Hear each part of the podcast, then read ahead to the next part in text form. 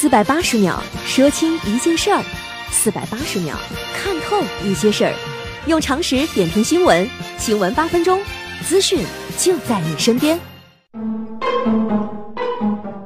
新闻八分钟，天天放轻松。各位老铁，大家好，我是刘学。星期天是四月一号，也不知道从什么时候开始，四月一号就成了什么玩笑都能开的日子。反正周围的亲戚朋友，包括陌生人之间，谁也不信谁啊。但是今天我得郑重警告各位，不是什么玩笑都能开啊，玩笑开不好，真的很危险。三月二十九号上午，在《芈月传》中和孙俪搭戏的高云翔被外媒报。爆出涉嫌性侵一女子，该女子报警称，她和高音祥以及另外一名叫王晶的男子进入酒店房间内，两人对自己实施了性侵。目前，两人于周三在悉尼中央地方法院通过监狱内的视频出庭。两人的律师称将做无罪辩护，并在日后申请保释。而后有媒体了解到，悉尼当地法院拒绝保释，将于四月六号重新开庭审理。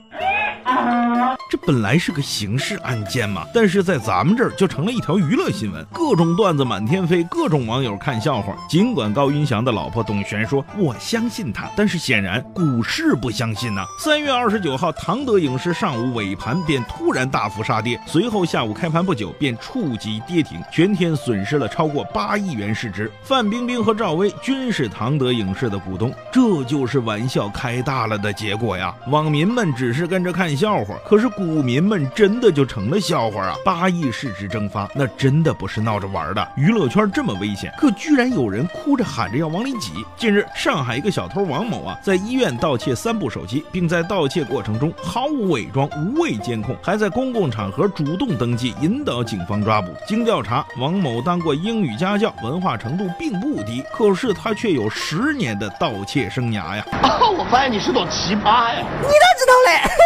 被抓之后，王某称自己热爱唱歌，但是参加选秀节目没能实现音乐梦想。一天偶然得知提篮桥监狱有个由服刑人员组成的艺术团，可以去各个监狱演出，所以他坚持偷盗这么久，就是为了进监狱的呃合唱团。为了梦想十年磨一剑，这份坚持我忍不住都要给他鼓掌了。这才是真正的逐梦演艺圈啊！But 经司法鉴定，王某患轻度精神分裂，最终他还是没能进入合唱团。劝这位。有志之士追逐梦想，还是换个途径吧。偷窃是不会有好结果的。三月中旬，江苏常熟一男子因为偷了一只放风的金毛被抓。让他万万没想到的是，原本价值数百元的金毛，却在 B 超检验时被发现已经怀了五只以上的狗宝宝，瞬间身价飙升至数千元。而根据我国法律，偷窃超过一千元即可构成犯罪和判刑。正因如此，原本要受到行政拘留的王某，如今要面临刑事。强制措施。感谢这位男士为我们上了生动一课呀！不仅用实际行动演绎了什么叫做偷鸡不成蚀把米，还告诉我们什么是母凭子贵。对待自己的人生是不能开玩笑的，对待自己的事业也必须要认真严谨。近日，中国政法大学校园内的一家七彩图文打印店，因为一则长达三页、格式像论文体的打印价格上涨声明而成为网红。老板为了将每张纸打印价格上涨三分钱，将上涨的费用、人人力费用、房租等等一一罗列计算，并用表格统计了周边高校打印店价格。对此，打印店店长回应说：“考虑到顾客是具有法学学科背景的大学生嘛，所以要更加注重证据。”我寻思凑凑热闹呗。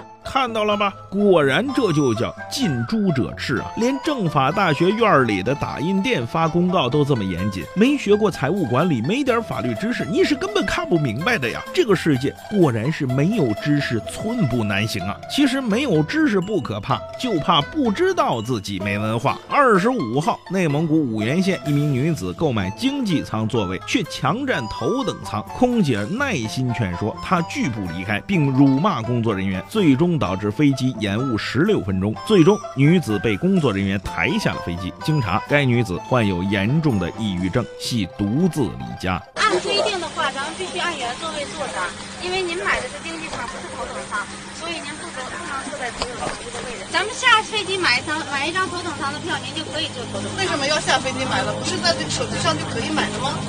那您登机牌已经换到经济舱了，这得重新换登机牌。能帮我置换吗？这是有一套程序的。你不就是个服务员吗？今天这个位置坐定了，然后呢，该解决的什么事情你们来解决？这件事情如果解决不了的话啊，赶快给我下岗，不！您不要这么激动，咱们有事说事儿。一飞机的人就等您一个人了，咱们互相配合一下，好不好？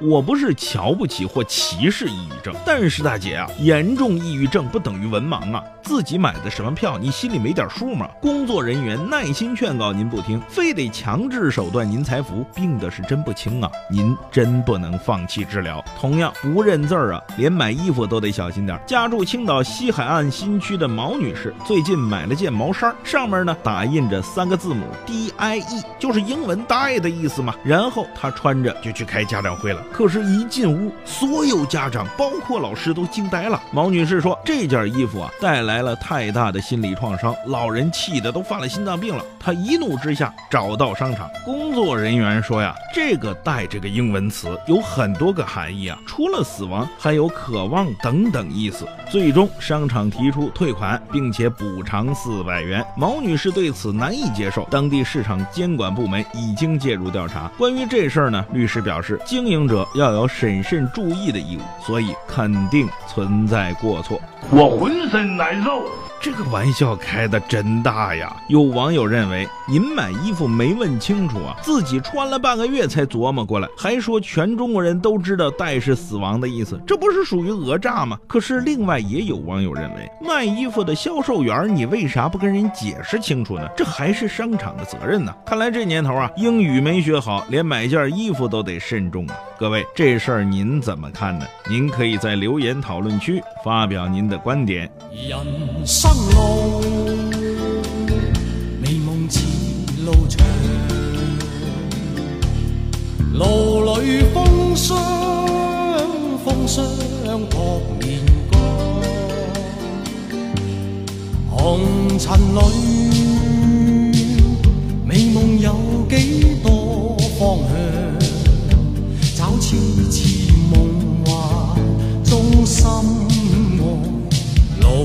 随人茫茫，